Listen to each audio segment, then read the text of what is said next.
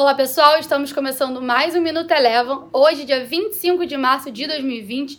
Hoje nós tivemos mais um dia de alívio das bolsas americanas no aguardo da aprovação do pacote de estímulos à economia do Congresso americano de mais de 2 trilhões de dólares. Esse pacote vem como uma forma de conter os impactos do coronavírus na economia.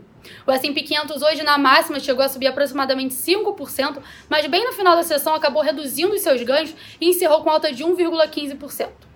Aqui no Brasil, o Ibovespa teve um dia de forte valorização, seu segundo dia consecutivo de recuperação técnica, de repique, superou a marca dos 75 mil pontos e teve forte alta hoje de 7,5%.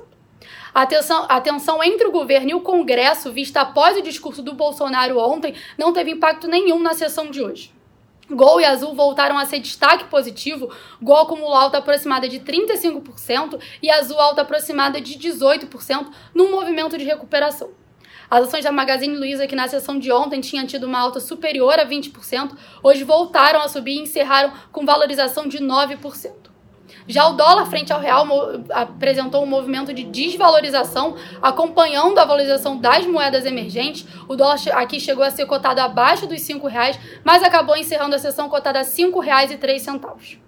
Bom, vale lembrar que apesar desse movimento de alta, visto tanto na sessão de ontem quanto na sessão de hoje, o movimento de cautela ainda prevalece. O índice VIX, que é conhecido como índice do medo, ainda trabalha próxima região dos 61 pontos. O Minuto Eleven de hoje fica por aqui. Se você quiser ter acesso a mais conteúdos como esse, inscreva-se em nosso site www.elevafinancial.com e siga a Eleven também nas redes sociais. Eu sou a Jéssica Feitosa e eu te espero no próximo Minuto Eleven.